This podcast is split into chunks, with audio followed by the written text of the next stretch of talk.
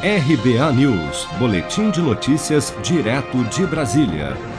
Com o claro objetivo de fortalecer os laços com o Centrão, após o aparente desgaste gerado com a possibilidade de veto do fundo eleitoral, o presidente Jair Bolsonaro convidou o presidente do Progressistas, senador Ciro Nogueira, para ser o novo ministro-chefe da Casa Civil, o principal ministério do governo, no lugar do general Luiz Eduardo Ramos que, com a mudança, deverá assumir a Secretaria-Geral da Presidência da República, atualmente ocupada por Onyx Lorenzoni, que ganha o novo Ministério do Trabalho.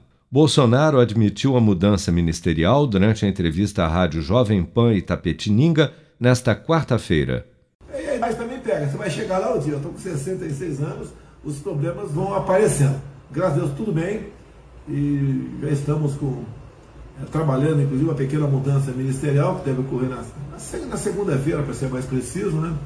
E para a gente continuar aqui administrando o Brasil. Temos uma enorme responsabilidade. Sabia que o trabalho não ia ser fácil, mas realmente é muito difícil. Não recomendo essa cadeira para os meus amigos.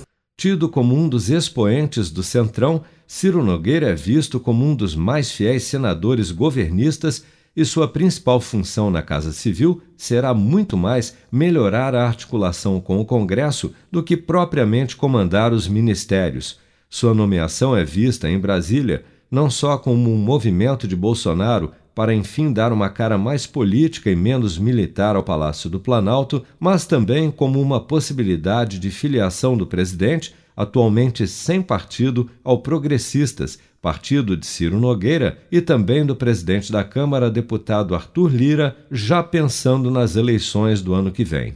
Com a mudança ministerial, Bolsonaro irá recriar o Ministério do Trabalho e Previdência para acomodar Onyx Lorenzoni, que terá a sua quarta transição de cargo em dois anos e meio de governo Bolsonaro. Neste tempo, Onyx já exerceu o comando da Casa Civil, do Ministério da Cidadania, da Secretaria-Geral da Presidência e agora atuará como ministro do Trabalho.